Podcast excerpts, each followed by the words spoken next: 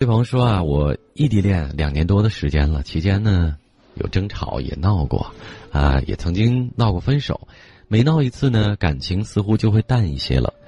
其实因为什么吵，似乎都记不清楚了啊。现在我们的状态还是不好，但是呢是不吵不闹，但是联系也少了很多，好像也没有话题了。有时候我想关心关心他，好像也不知道该怎么去表达了。他现在特别反感我跟他谈到关于感情方面的问题。他说他年纪大了。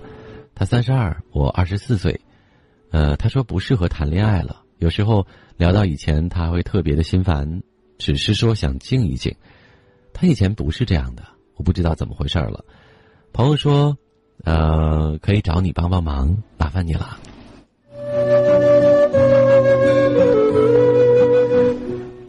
其实他的心态很简单啊，就是累了。嗯，你比他小很多，小八岁，可能他。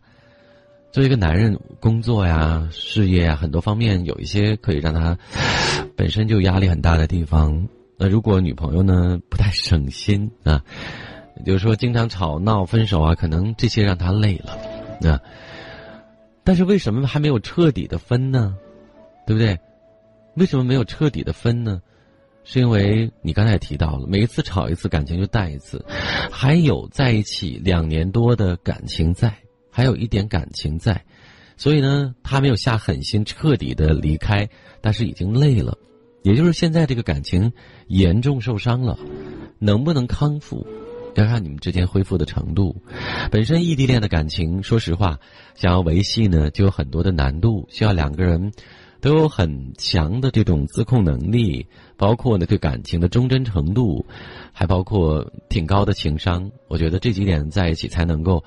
呃，维护好这段异地恋不容易的感情，那你们之间呢，经常吵吵闹闹，如果我没有说错的话，应该是你这方面的责任更多一些，发脾气呀，或者是小性子等等，所以会让他感觉到累。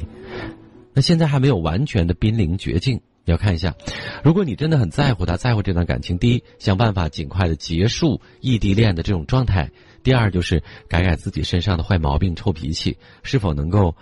让一个男人感觉到温暖，男人更多的时候要爱情或者是要家庭干嘛呢？